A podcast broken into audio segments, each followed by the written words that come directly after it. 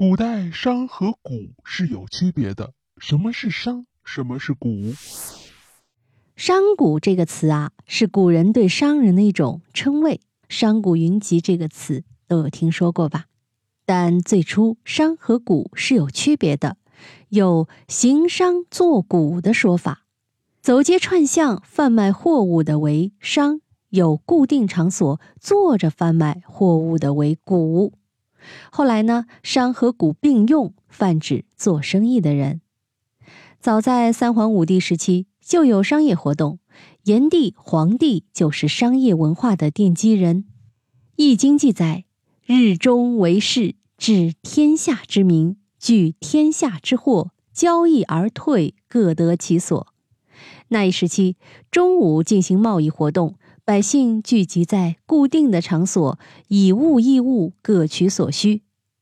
有学者认为，舜帝是史上的。第一位商贾，《武帝本纪》记载，舜在年轻的时候到骊山耕种，在雷泽捕鱼，在黄河之滨制作陶器，在寿丘制作生活用具，在阜下做小生意。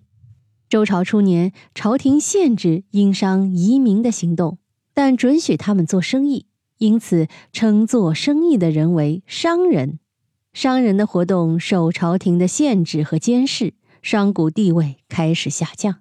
春秋时期地位提高，商贾被列为四民之一。《左传》记载：“士农工贾，不败其业。”春秋战国时期，齐国、鲁国、郑国、吴国、越国等诸侯国的商贾较为活跃。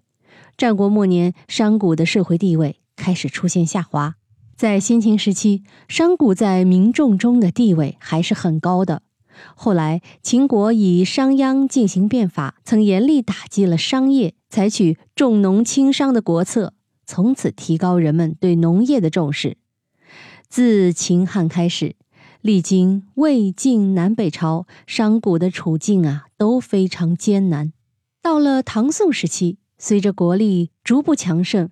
商业又开始出现繁荣昌盛的局面，商贾的地位略有提高，商贾的贸易活动再度活跃，在固定的集市中，来自世界各地的商贾云集京城，人来人往，互通有无，热闹非凡。明清时期，商贾地位进一步提升，形成了家族、乡党等集团势力，如著名的晋商、徽商等。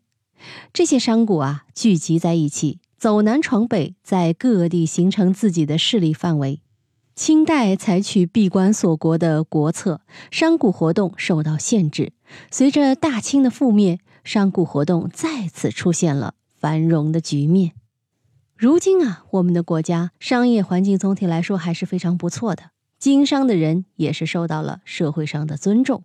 曾经那些贬低商人的。看清商人的，也渐渐意识到一个国家商人的重要性。本期呢，我们从商贾最初的形式说到历朝历代对于商人的重视程度，其实这也反观了各个朝代当时的社会现实状况。密室里的故事，探寻时光深处的传奇。下期咱继续揭秘。